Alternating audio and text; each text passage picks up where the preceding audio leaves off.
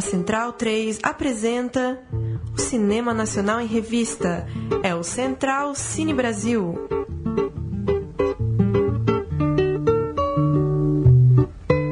Alô, alô, amigo ouvinte da Rádio Central 3, está começando mais um Central Cine Brasil. Sou o Lucas Borges apresentando esse programa de número 56 com Paulo Silva Júnior. E aí, Paulo, como é que vai? Olá, Lucas. Um abraço para quem acompanha aí o Central Cine. Toda quinta-feira pingando um programa novo e hoje com um filme fresquinho, né? Gravando esse programa nessa quinta-feira, 25 de maio, dia da estreia do filme que a gente vai tratar nessa edição. Dia da estreia de Comeback, filme de Érico Haas, que nos atende ao telefone. Como vai, Érico? Tudo bom? Oi, Lucas. Tudo bem e você? Tudo bom também. Está em São Paulo para, para a estreia do seu filme? Tô, tô, tô em São Paulo. Tô sim, tô por aqui. Bacana. Parabéns pelo filme. Filme que, que venceu o prêmio de melhor ator com o Nelson Xavier. Nelson Xavier que faleceu recentemente. É, ele levou o prêmio de melhor ator no Festival do Rio de 2016. O protagonista de Comeback é Amador. É, eu estou aqui também com o Murilo, Murilo Costa, Bruno Graziano. Boa noite aos senhores. Quem Boa quer fazer a noite. primeira pergunta noite, para o Érico. Érico? Boa noite, Lucas. Boa noite, Paulo, Murilo, Yamin e Érico. Posso fazer a primeira pergunta? Manda bala. Érico, boa noite. Eu vi seu filme essa semana e, e gostei muito no final da sessão e senti o clima, acho que você que você quis propor de nostalgia, de uma certa homenagem ao gênero e buscando um, um realismo dentro aí de, de uma periferia brasileira próximo ao grande centro, de um personagem é, vivendo realmente o seu fim. Agora, eu, eu, eu- senti em alguns momentos, né, buscando realmente alguma crítica reflexiva, de que faltava mais, faltavam cenas, faltava aqui, isso, aquilo. E eu me deparei com, com um dado que, que realmente caiu por terra a minha certeza, que era de que o filme custou 500 mil reais. Então, esse- com essa cifra realmente impressionante para um filme é, um filme como o que você fez, é, sabendo das dificuldades, mas não querendo necessariamente tê-las aqui, eu quero que você perguntasse assim, por quê? Por que você decidiu fazer um filme dessa dificuldade, dessa complexidade com 500 mil reais? Como é, por que você quis é, esse desafio para você? Ah, bom, primeiro, assim, eh, existia um limite. A gente tinha ganhado um, um edital local em, em Goiás, que era de 100 mil, né? E existia um limite para para se prestar conta disso, né? Para se, se usar esse dinheiro. E era o único dinheiro que a gente tinha disponível na época.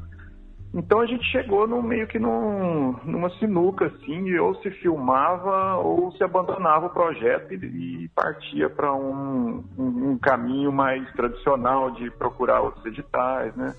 E naquela ansiedade de irresponsável de primeiro filme, a gente acabou arriscando. Na- a gente não sabia que o filme ia custar 500 mil, né? A gente tinha 100 mil para produção e durante a produção o dinheiro acabou, lógico, e a gente acabou botando dinheiro nosso e deu para filmagem, não deu para finalização. E aí depois a gente ganhou um outro edital de finalização aqui em São Paulo, que foi de 250. Então, é, acho que entre 100 e 150 mil foi investimento nosso mesmo. assim.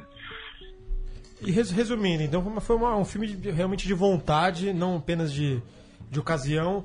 E existe uma ligação necessária, que inclusive a gente fez aqui em algum programa anterior a este, da, do seu filme em relação à carreira do Nelson Xavier dos, do- dos papéis icônicos e famosos dele em A Queda e Os Fuzis. E até a, a- a- a semelhança entre o nome, Amaro, e o antigo personagem que chamava Amaro. Existiu essa, essa inspiração divina? Não, não, não. É, bom, consciente não. É, é em, é, ah, eu acho que o, o Nelson, a gente escolheu ele não, assim, baseado em papéis, nessa coisa de persona, né? Mas, assim, muito, muito mais pela capacidade dele, né? E e também por, por, por outras informações extra que a gente tinha, assim, de, de da seriedade, da dignidade dele, né, de ele poder se, se envolver com o projeto, um projeto de baixo orçamento do jeito que a gente precisava naquela hora. E, Érico, é o Paulo falando agora, boa noite. É, Oi, boa noite. Até para seguir um pouco na, na relação com o Nelson, é, em decorrência da morte, é inevitável que há muitos textos, muita gente revisando, de certa forma, a carreira dele.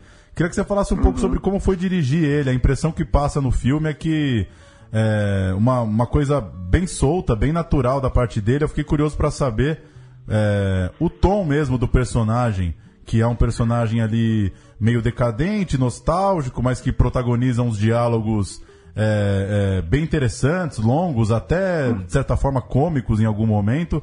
Quem que deu esse tom pro personagem? Quanto, quantos por cento, assim, você diria que é mérito do Nelson mesmo de criar esse clima pro amador? Uh, não, o, o, o texto, o Nelson é, topou fazer porque ele gostou muito do texto, né? Ele achava que era um roteiro que não era, não era óbvio e que retratava é, esses tipos é, mais precários de um jeito que ele não tinha visto ainda. E, e fora isso foi muito. Depois ele, ele teve um, digamos assim, um quase que automaticamente ele teve essa essa esse, esse, jeito de ele transpôs esse jeito dele muito rápido assim né? Ele entendeu isso muito rápido. E depois disso a gente teve algumas leituras algumas conversas mas foi muito fácil assim. O Nelson ele realmente ele não precisava assim de muitos ajustes durante a, a filmagem né? Era depois que a gente conversou e que achou o tom que a gente queria era meio que, ah, é, Nelson, a, a, câmera vai estar aqui, você anda daqui para lá e o plano é desse tamanho. Então, tinha muito pouco ajuste durante a filmagem. Murilo? Oi, Érico, tudo bem? Tem uma Oi, pergunta Murilo, aqui para você. bem? Eu queria saber como que foi buscar esse tom e essa estética, de onde que veio essa ideia desse faroeste brasileiro meio que de terceiro mundo, que desconstrói um pouco o estereótipo do matador de aluguel, né? O cara idoso já, é, sem ter aquele, glamour que os filmes de gênero normalmente têm, né? Ele trabalha com caça-níqueis em botecos. Como que foi entrar nesse universo desse jeito diferente e fugir do tom óbvio de gênero, né? Dos personagens implacáveis, cenários grandiosos. Queria que você falasse um pouco sobre isso na fotografia, no roteiro e até, como você já falou um pouco agora, no trabalho com o Nelson. Tá, é, bom, antes de, de antes de fazer, de, de ir para um filme de gênero, eu queria retratar um pouco essa fase da vida, né? Essa fase é, em que as pessoas ficam é, meio que abandonadas, num, num certo ostracismo, né? E, e eu estava também fazendo um, um documentário sobre um, um jogador de sinuca chamado Carne Frita, que eu não sei se você conhece, que foi um talvez o grande jogador de sinuca no Brasil, e mas que também ficou esquecido, né? E as entrevistas dele sempre iam muito nesse sentido, assim, ele sentia que o, o mundo devia alguma coisa para ele, que ele não era devidamente reconhecido. E aí eu meio que transpus um pouco dessa trajetória do Carne Frita para criar o personagem do Amador, né? E, e transformando ele num, num pistoleiro muito por causa das, das possibilidades dramatúrgicas que eu teria com essa história, né?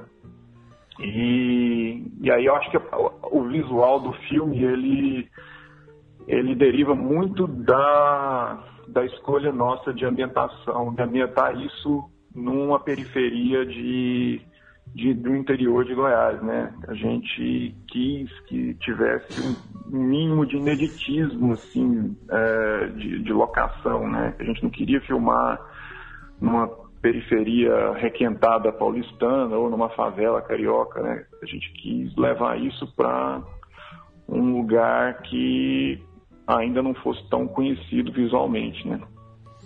É. Então eu acho que isso acaba. Pode, pode, pode falar. Não, por favor, fica à vontade. É, não, eu acho que isso acabou é, ajudando a criar esse, esse clima de, de western, né? Acho que vem um pouco daí do dessa periferia abandonada, árida, né?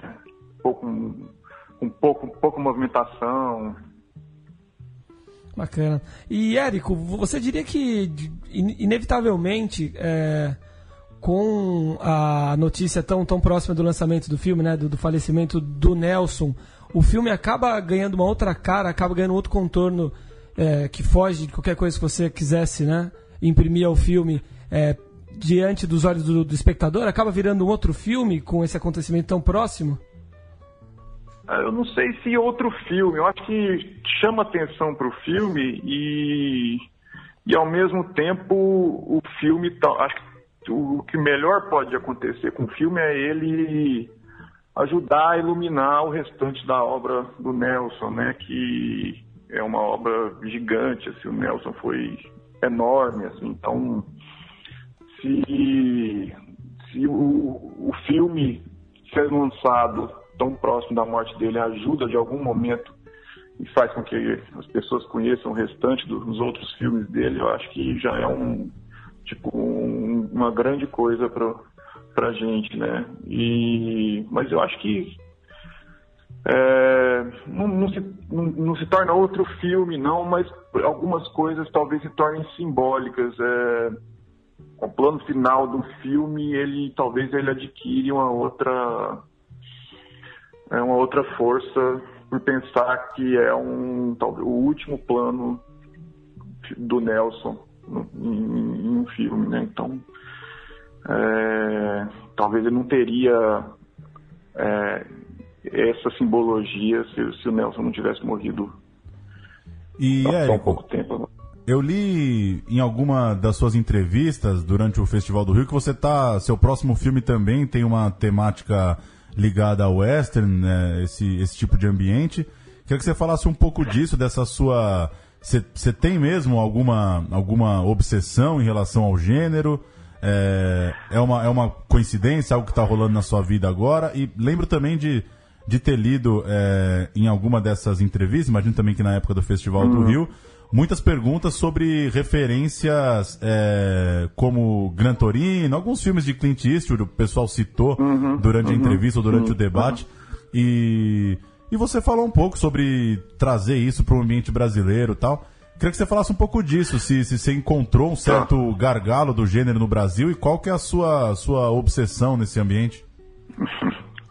É, eu acho que eu acho que é um gênero, um hétero é um gênero que devia ser mais explorado aqui, porque eu acho que tem é, algumas é, similaridades nossas, tanto geograficamente, visualmente, quanto talvez o que seja a maior característica de, de um éter, na minha opinião, que é essa coisa de, de um poder é, de, de, alguns lugares que ainda não, a lei, a ordem ainda não estão plenamente constituídas, né? E a gente ainda tem alguns rincões no interior em que isso acontece com frequência. Então eu acho que existe uma, um potencial não explorado para o western no Brasil. Claro que eu, eu, acho que a gente deveria fazer é, com a nossa cara, né? Respeitando as nossas é, especificidades e características e não tentando fazer uh, cópias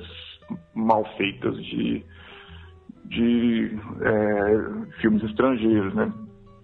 E ah, desculpa, qual foi a outra a de, de referências, né? É, que o pessoal acabou perguntando Do... muito, até de citou muito o Gran Torino, por exemplo. Os Imperdoáveis também. É, imperdoáveis também, é. Sim, é, não, sim, é, os Imperdoáveis, eu acho que por causa do, do, do, do, dessa coisa de final de vida, né? Acho que a gente acaba trazendo é, algumas referências que talvez nem, nem eram tão claras quando eu comecei a escrever, mas é, acho que qualquer western mais crepuscular, ele dialoga com o filme, né? Então, acho que Os Imperdoáveis, com certeza, é, Pistoleiros vão até descer, Meu Ódio Será Sua Herança, Liberty Valance, acho que todos esses westerns que falam de de um pouco de final de vida e de, de pessoas meio que vivendo em um, em um, outro tempo, eu acho que acabam conversando com, com o comeback.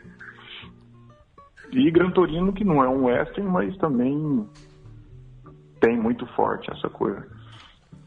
É, Érico, no filme tem hum. a figura dos dois cineastas que é uma coisa meio esquisita, né? Eles estão ali, uma coisa meio de intruso no filme, né? Eles estão meio deslocados ali naquele universo.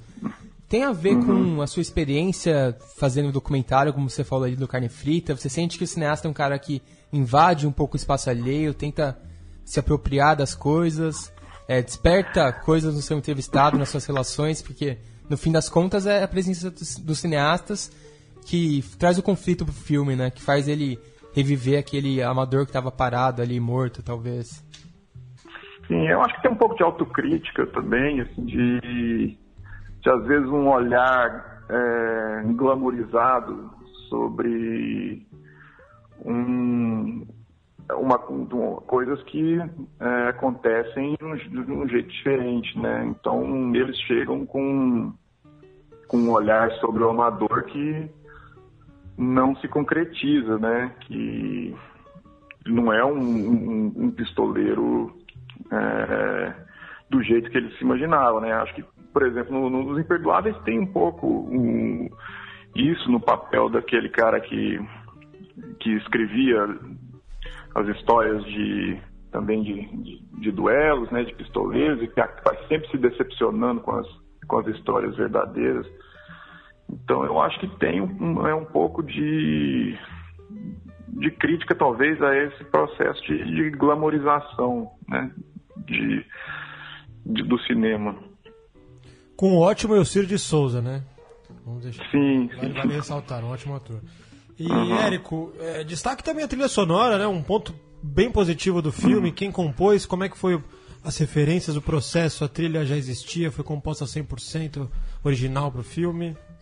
É, ela tem a parte composta, né, feita pelos, pelos irmãos Garbato, e, e a parte que a gente adquiriu os direitos, né, que são essas músicas do, do Altemar Dutra, do Mano Lotero, da, da Tiavela Vargas, e esses boleros que a referência sempre foi bolero, né, na hora de, de compor, eu acho que por eu tenho uma eu gosto muito de, desses boleros, assim, eu lembro muito de um, um tio meu que botava para escutar quando eu era pequeno, então para mim traz esse essa melancolia e esse saudosismo e, e, eu pensei que eu poderia de alguma forma refletir isso na hora de, de, de fazer a trilha para o filme, né? Então a gente começou usando essas trilhas é, já essas trilhas já compostas, né, do, do Otemar, do Mano Lotero, e aí depois usando isso como referência para os desdobramentos com os irmãos Garbato, na hora deles comporem o restante. É isso aí, o filme dá, dá, dá um gostinho de ouvir mais bolero mesmo. Depois, do, da, depois da sessão eu coloquei a, a música da sequência inicial do Altemar Dutra que chama O Fim, né? Isso, é isso? Uhum. vale, vale conferir quem tiver ouvindo. O Temar Dutra é o responsável pelo, por, por, por, Fuscão Preto também, não é? Não sei, não sei essa informação. Fuscão Preto? Não, é do Altemar Dutra? É. Uhum. Acho que não, acho que não. não vamos dar uma pesquisada não. depois do programa então. Só para passar as cidades, então, é, tá aí bem organizado ali na página do Facebook do filme, Comeback o Filme, estreando hoje. Belo Horizonte, Brasília, Campinas, Curitiba, Fortaleza, Goiânia, Maceió, Mossoró, Niterói, Palmas, Porto Alegre, Recife, Rio, Salvador, São Luís, São Paulo, Teresina e Volta Redonda. Bem espalhado aí pelo Brasil. É... Aproveitando aí a primeira semana em praticamente em todas as, as, principais cidades aí da distribuição do circuito comercial brasileiro. Isso aí, Érico. Muito obrigado pela, pela participação, pela atenção. Boa sorte com o comeback. Obrigado, gente. Obrigado a todos vocês aí. Boa sorte, Érico, e assistam Meu Nome é Tonho, Western de 69, dirigido por Oswaldo Candeias. Ah, já vi, claro, com certeza. ah, tem, inclusive tem pouco tempo. E assisti, mandei pro Nelson assistir algumas semanas antes dele, dele morrer. Olha e... só, que beleza. E a gente conversava antes do programa, é, por que do nome, Érico? Qual foi a opção? É, uhum. no, você, você encontrou essa expressão durante a pesquisa? Qual que foi a do comeback? Não, é, na verdade foi do, quando, quando eu tava quando eu escrevi os diálogos e aí surgiu essa essa expressão que eu, que, que eu achei que soava como mais um, um termo irônico no, nessa tentativa deles de glamorizar um pouco esse essa volta ativa que nunca acontece. Então acho que foi uma coisa que derivou. Eu não, eu, eu ainda não, digamos, eu não, não consegui muito elaborar racionalmente o, o título, é, porquê desse título, mas foi uma coisa que eu senti que representava o clima do filme, assim, uma, uma pseudo-glamorização de uma coisa que nunca acontece. Legal. É, aproveitando Legal. essa pseudo-glamorização, só para comentar que eu achei muito boa a sacada do caderninho, né? Que tá presente no filme inteiro, do começo ao fim, e no final tem até ali uma, um papel importantíssimo pro desfecho. Sim, sim. Maravilha. Valeu, Valeu Érico. Um abraço. Um abraço, gente. Obrigado. Valeu, um abraço. Fica aí o convite, então, para todas, todos assistirem ao Comeback, o último filme de Nelson Xavier, o primeiro longa do Érico Hasse. E vamos com o trailer, então. Vamos Ouvir lá. o trailer de Comeback e a gente volta com o bloco de história para seguir falando um pouco de uns clássicos aí do Nelson Xavier.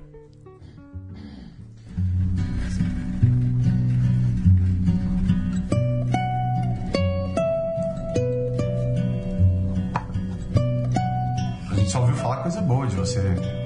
Que o Amador fez isso, que o Amador fez aquilo, né? Que o Amador fez uma chacina, não teve isso. Modéstia à parte não tinha para ninguém. Essas pessoas que você matava, quem que eram? É todo tipo de gente. Cortava a cabeça? Não, para que eu ia fazer isso?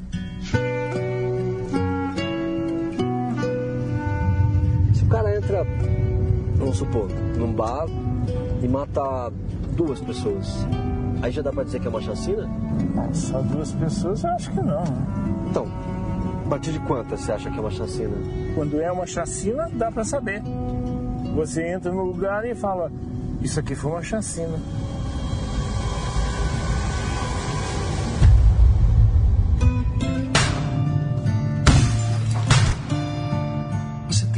Certeza que não está planejando um comeback? Que se tiver, a gente vai ter problema.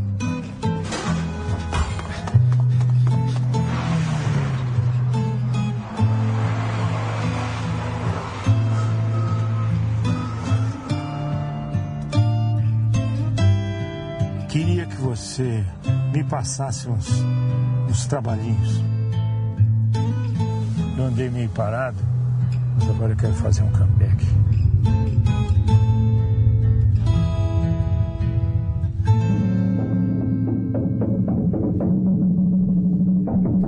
A história do cinema brasileiro. Nelson Xavier, como dissemos há pouco, protagonista de Comeback, morreu há 15 dias, aos 75 anos, e a gente vai lembrar dois grandes filmes em que ele se destacou nos tempos em que estava ali consolidando a sua carreira de ator. Os Fuzis, dirigido por Rui Guerra, foi lançado em 1964, na explosão do cinema novo, mesmo ano que foi lançado Deus e o Diabo na Terra do Sol, e pouco, de, pouco tempo depois, Vidas Secas, por exemplo. Na recente lista da Abracine, que elegeu em 2016 os 100 melhores filmes brasileiros de todos os tempos, os Fuzis aparecem na posição 23. Na época do lançamento, foi indicada a Urso de Ouro em Berlim e levou o Urso de Prata pela direção do Rui Guerra. Os Fuzis narra o seguinte cenário: policiais chegam a uma cidade pequena e pobre do Nordeste para impedir uma revolta da população local que pretende saquear um depósito de alimentos. No fim, os próprios policiais ficam indignados com a falta de apoio do Estado para ajudar aquelas pessoas. As filmagens de Os Fuzis aconteceram na cidade de Milagres, na Bahia, em 63. E pouco mais de uma década depois, A Queda, agora com Nelson Xavier se unindo a Rui Guerra na direção, colocou novamente a dupla no primeiro nível do cinema. Urso de Prata em Berlim, 78, e melhor ator para Nelson Xavier no Festival de Brasília. A Queda narra a história de um operário que trabalha nas obras do metrô do Rio de Janeiro esse operário cai e morre devido à falta de segurança no trabalho. A empresa tenta subornar a viúva e esconder o fato para que a culpa fique com a própria vítima, mas o sogro do operário e alguns outros homens ali, personagens presentes na trama, eles entram numa saga em busca da justiça. Espécie de continuação de Os Fuzis. É, a queda tem no elenco nomes como Hugo Carvana, Lima Duarte e Paulo César Pereio. Vamos ouvir um trechinho então de Nelson Xavier, cujo personagem é Seu Mário em A Queda.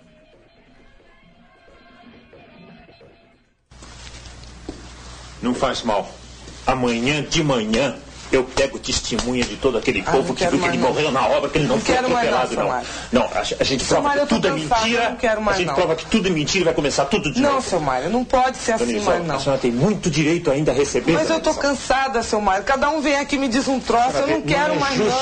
não. É, aqui, não é Mário. justo. Veio gente aqui, me enganou, falou mil coisas, cada um fala uma coisa diferente. Não é o senhor mesmo, quanta coisa o senhor mandou fazer que eu fiz, sabe? Assina aqui, eu assino, não assino, eu não assino. Eu tô cansada, sabe? Eu não confio mais em ninguém, não. Eu quero pegar meus filhos e ir embora daqui.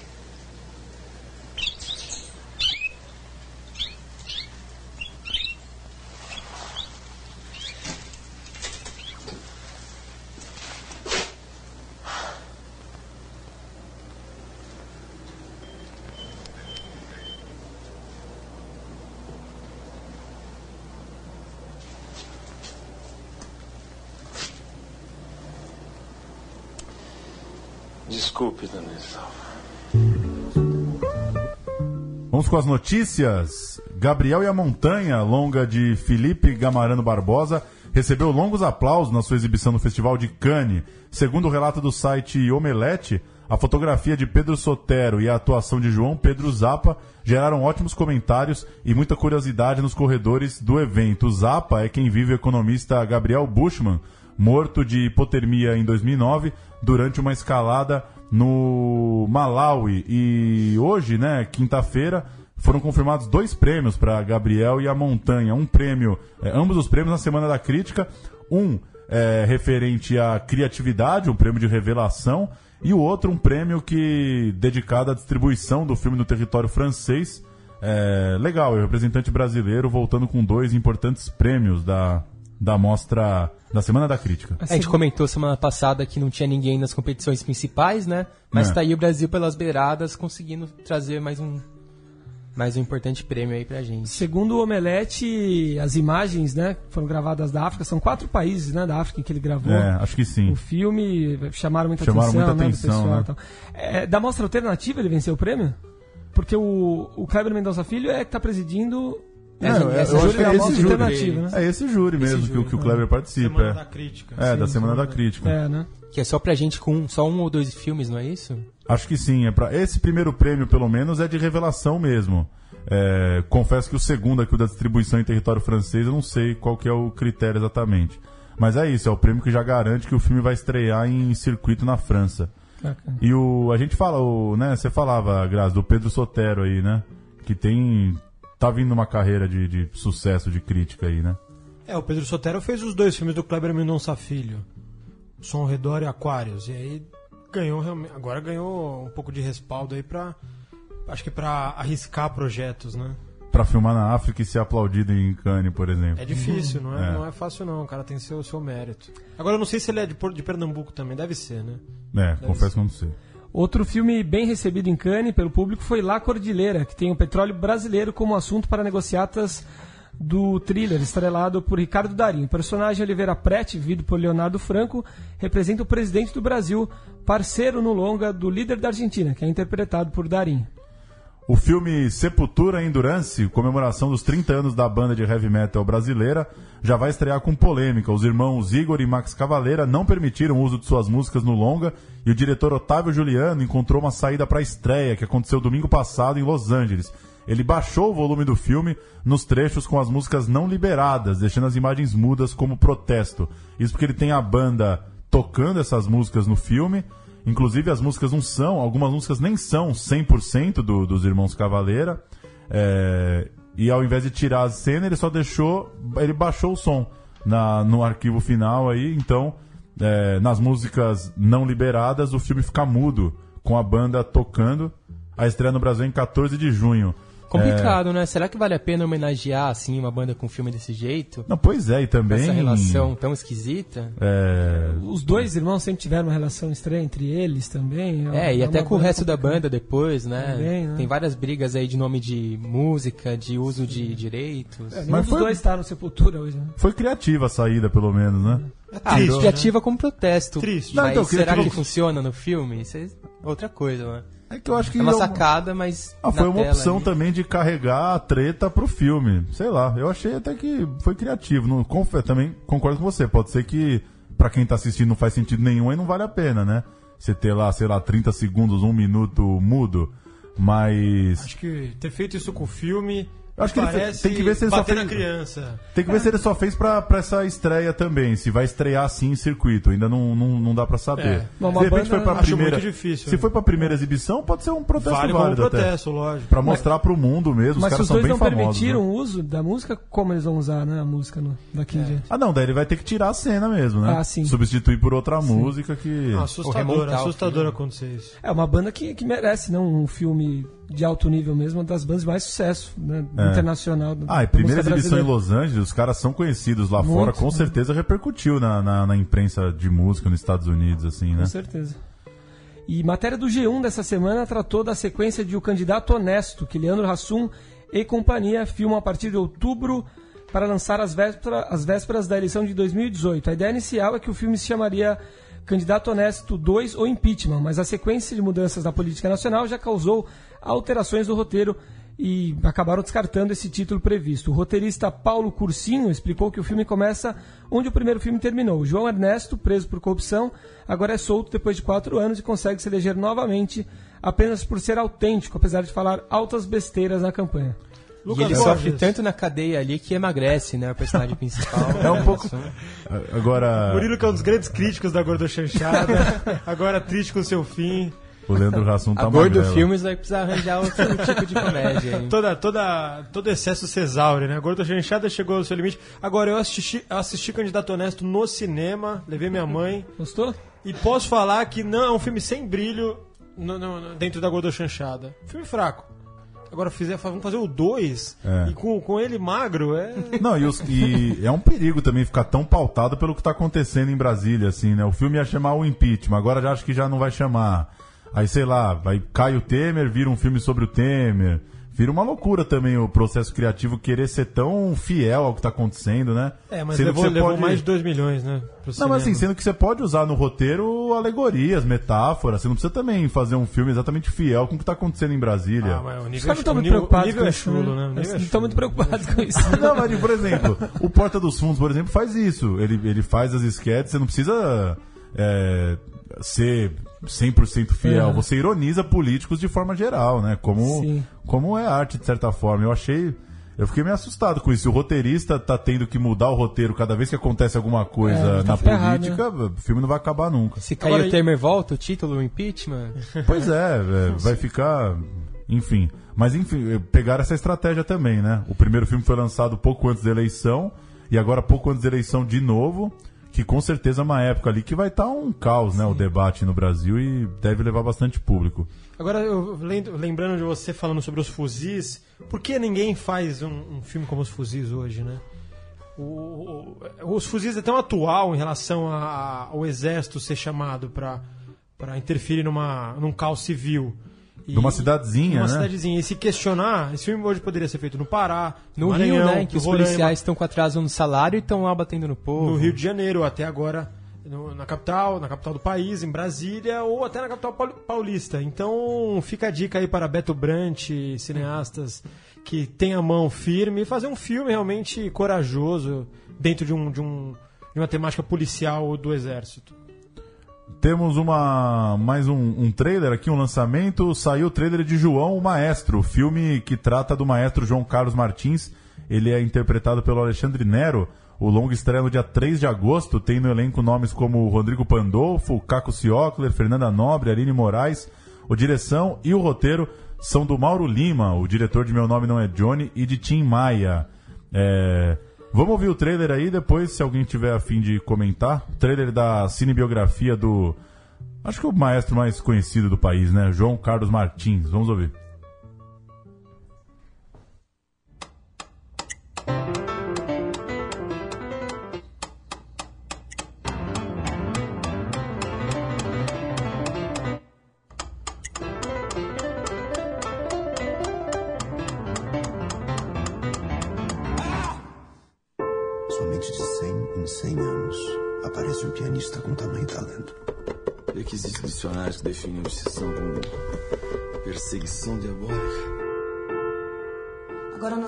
Solfejo, na página 4.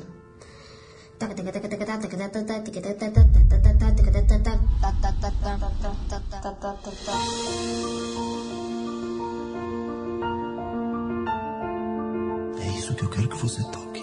O silêncio.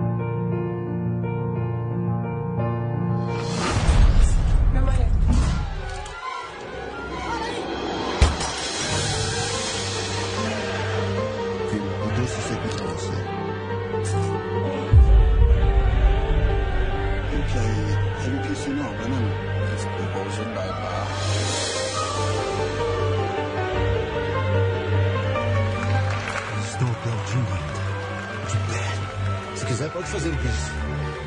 Minha mão. Como se eu fosse casada com um homem apaixonado que não consegue enxergar mais nada em volta. Who manages these hands?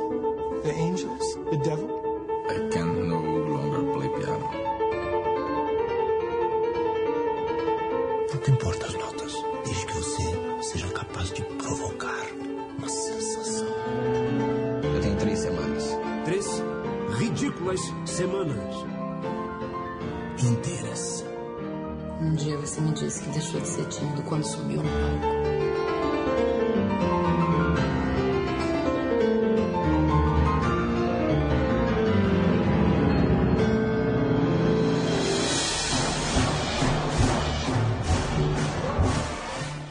Bruno Graziano queria comentar uma, uma estreia que esteve ontem. É só falar do, do, Ah. do Mauro Lima, antes estava tava dizendo aqui que ele deve também reproduzir para as telonas o livro do Clemente Nascimento, o ícone, ícone do punk paulista, com o Marcelo Rubens Paiva, que é o Meninos em Fúria. Então, em breve deve ter mais essa aí. E como pegou, né, esse filão de biografias musicais no Brasil? Sempre leva bastante gente, tem filmes, alguns bons, alguns não tanto, mas dentro desses acho que o Mauro Lima faz bem os filmes, acho que ele segura bem ali, Tim Maia, por exemplo.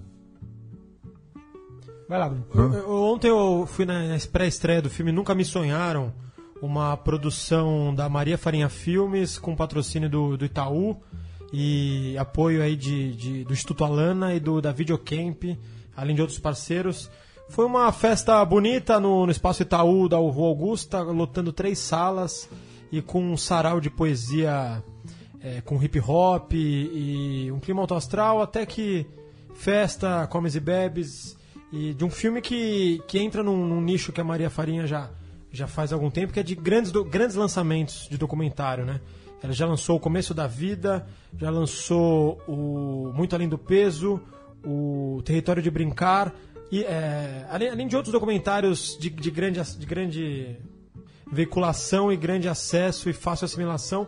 Mas eu realmente, sendo bem sincero aí, buscando uma reflexão sin- legítima sobre a coisa, é, não apenas entre o amiguismo de elogiar ou não, porque foi convidado, o filme realmente não me agradou, porque né, eu, eu senti muita falta de cinema dentro do, do filme. O filme é um grande institucional, sentido que usa uma linguagem realmente de um roteiro pré-definido, sem riscos, muito bonitinho, esteticamente impecável, com, com, com, com um recorte de, de, de frases que às vezes a criança falava duas palavras, o adulto falava mais duas, a criança. E, Trata do quê o Era, um recorte, é, é um recorte de revista, sabe? Um filme que, que não, não, não, deu espaço-tempo pra pensar. É um filme realmente que quer passar uma mensagem a todo custo, por mais que seja uma mens- mens- mensagem linda e, e necessária, que é o questionamento de para onde vai o ensino médio do mundo? Para que ensino que vai ensinar para jovens que, que diminuíram cada vez mais a- a, distância e, e o, o rito de passagem entre a, infância e a vida adulta. É, é um, é um tema nobre se discutir e o filme tenta conseguir, de forma até burocrática, é, abordar é, né, pretos, índios e brancos e, e os cinco, os cinco, as cinco regiões do país. Nesse ponto, ele, ele realmente atinge é, uma missão correta, mas ele, ele não, ele não tem cheiro. A Maria Farinha, como há dois filmes, eu sempre critico aqui, são filmes impecáveis, mas não tem cheiro. Não, não- não- Tem suor. Não tem suor e não, não tem risco. São filmes que você vê nitidamente que não tem nenhum risco. Foi um roteiro de recorte de revista. Agora eu faço a minha, minha autocrítica. Eu dormi na sessão inteira, eu confesso. Achei um porre. Toda essa avaliação, toda essa crítica Tendo você dormindo na sessão inteira. Porque é o típico, típico documentário que você assiste cinco minutos, você já sabe É, a esse é o mensagem. problema. Entendeu? Sim. Você não tem. É um filme. Não eu vai te entendo, surpreender. Eu entendo a proposta. É pra ser exibido em colégio, Aham. em, em- em faculdade, para ser pra, pra ajudar educadores de uma forma mais lúdica a aprender. Só que. Não, não, não, não- sei lá, eu, eu- aí eu Ah, faço não- minha não cumpre a não missão, cumpre. então? Eu acho que não, não tem brilho, não cumpre, não, não, não- realmente não te leva pra um lugar onde você nunca esteve, como é um dos papéis, papéis que o cinema pode ter. Agora eu faço minha autocrítica, porque eu saí da sessão, meio, meio ainda eh, ador- adormecido, e senti um frenesi de, de muita gente gostando, e arrepiado, emocionado. E enfim, eu não sei realmente o que, o que fazer, porque se realmente essa, essa é um filme, esse filme limitador, eu acho, no sentido é, de linguagem, de formato, é, e com uma narrativa realmente engessada, se é isso que realmente tem que ser feito, a gente realmente tem que fazer isso. mas- essas pessoas eu tava gostam, lendo né? até essa semana um livro do Amir Labak, a organização dele, com textos de vários documentaristas. E um deles É é, o muito Coutinho. bom esse aí, hein? Esse livro é sensacional, uma bíblia, né? do 10 reais no sebo ali da Teodoro É? Sampaio. Comprei semana Comprei passada. Por 15, acho, na Kozak, que tava promoção. Sempre tem promoção da Kozak na IF agora, né? Tá precisando Na usar mais o busca-pé, Murilo? os 10 estoques. para 15. Mas enfim, o Coutinho fala sobre isso, que esses filmes de tese, eles cortam de uma fala para outra, não tem respiro, tem um roteiro e o cara, o mesmo diretor que vai fazer o filme, ele entra no filme com uma ideia e sai com a mesma ideia, né? Ele não tá aberto aos personagens, não tá aberto ao que ele vai escutar. E o Coutinho gosta de fazer diferente, ele gosta de dar espaço pra pessoa falar e ele vai moldando o filme de acordo com o que ele tá escutando. E ele dá tempo, espaço, não é aquele corte seco de uma fala para outra, que é uma característica que ele chama de televisiva, né? Mas acho É, que o esse... Últimas Conversas do Coutinho é um, um interessantíssimo exercício de assistir Últimas Conversas do Coutinho e esse Nunca Me Sonharam do Cacau Roden. É, um, é interessantíssimo pra você ver qual, qual consegue realmente te, te, te fazer dormir pensando no filme. Mas acho que Conversas também... é o Dream Team do documentário brasileiro também, né? Porque o Coutinho filmou e o Moreira Salles editou, então... Esse também, é, do ensino médio, talvez é, é recortado demais, né, o assunto.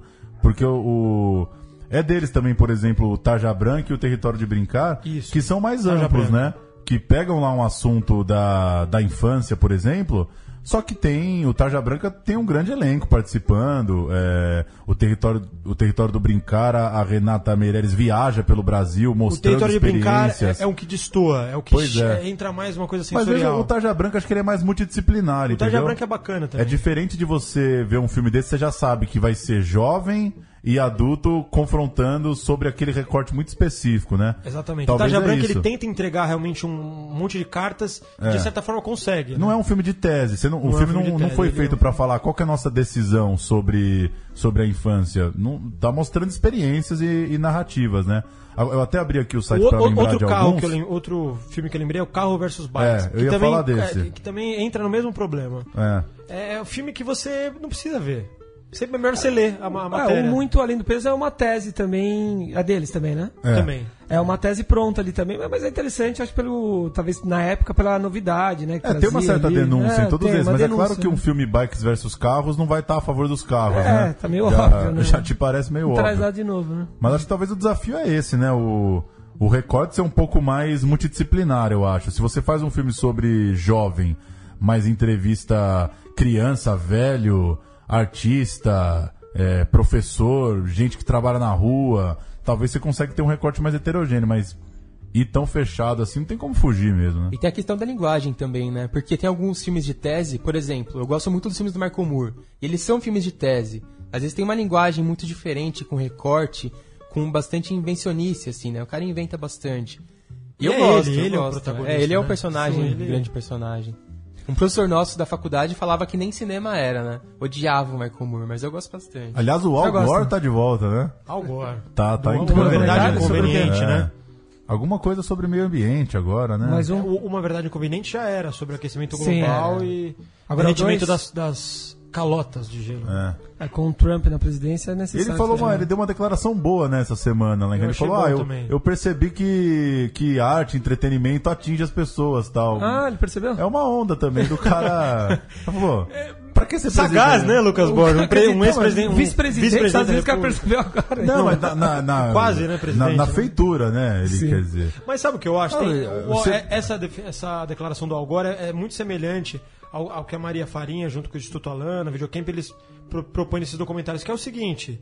é, vamos, já que, já que tem tanta merda, porcaria na internet, já que então, a TV às vezes é tão declaradamente nociva em, em certas reportagens e, e doc- filmes pra, pra TV, vamos fazer uma coisa realmente do bem? Sim. Que realmente é indiscutível que os caras esse querem. ponto, é interessante. Só, só que, aí que tá, eu não consigo ver aquilo como, como algo que, que realmente proporcione vontade de, de, de reflexão nas pessoas. Agora, eu posso estar errado, pode ser que a molecada se amarre. É, talvez Aí seja vai- para um outro público, né? É. É isso, então. Eu queria dar uma informação em primeira mão aqui sobre o próximo filme de Lírio Ferreira, hein? Bomba. Que vai retratar a história de uma banda gaúcha, uma famosa banda gaúcha de rock. Que vai filmar o Cachorro Grande? Vai, vai filmar o Cachorro E aí, Grande. você mesmo? vai ser personagem? Não sei, tá quem sabe, decidido? né? Pode Caralho, ser. Lucas Borges, vamos, vamos pensar. Kaique Brito tá vivo? Como é que tá? Não, mas não vai ser ficção, vai ser um documentário. Ah, vai ser um documentário. Documentário, aí ser um nos documentário. moldes, talvez, parecido com, com Engarrafando Nuvens, né? Alguma Garrafando Homem Lunas Engarrafava Nuvens. e, e O Cartola, Homem que a Engarrafava música para Nuvens. os olhos, né? É. Também, também. O. Homem que Engarrafava É, o Nuvens Homem que é um Engarrafava- é espetáculo. genial. Golaço, um dos Sobre grandes Teixeira, né? documentários. É muito. E aí agora vamos ter um documentário sobre cachorro grande, hein? Quem diria? Ixi, esperar uma loucura aí, né? É. Lírio Ferreira que prometeu também fazer o, o- ele tem o Aqua, ele tem o Área do Movie, fazer o Aqua Movie e depois o Air Ele Movie. fez o É? Sangue Azul, né? É. Sangue que é Azul. meio um aquamovie, né? É, mas ele vai fazer agora um filme inteiro Debaixo d'água? debaixo d'água, Debaixo uma, d'água? Não, uma cidade, é, se eu não me Com engano, o cachorro grande. Waterworld Não, se eu não me engano, brasileiro. tipo, Waterworld brasileira, Lírio faria um puta filme. Não, acho que vai ser uma cidade que vai ser, ela vai, os, os habitantes sabem que vão ser Inundados. inundados, é. Ah. Aquários do Sandy Júnior.